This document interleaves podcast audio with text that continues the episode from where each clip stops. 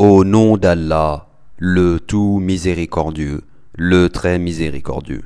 Quand le soleil sera obscurci, et que les étoiles deviendront ternes, et les montagnes mises en marche, et les chamelles à terme négligées, et les bêtes farouches rassemblées, et les mers allumées, et les âmes accouplées, et qu'on demandera à la fillette enterrée vivante pour quel péché elle a été tuée, et quand les feuilles seront déployées, et le ciel écorché, et la fournaise attisée, et le paradis rapproché, chaque âme saura ce qu'elle a à présenter.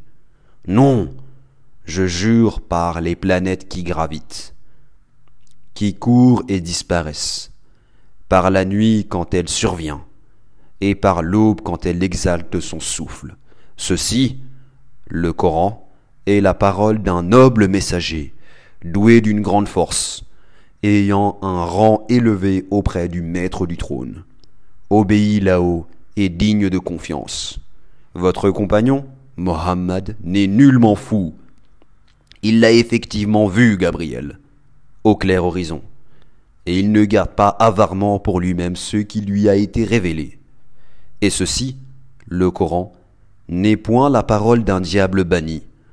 Où allez-vous donc?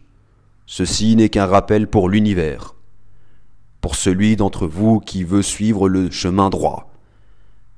Mais vous ne pouvez vouloir que si Allah veut, lui, le Seigneur de l'univers.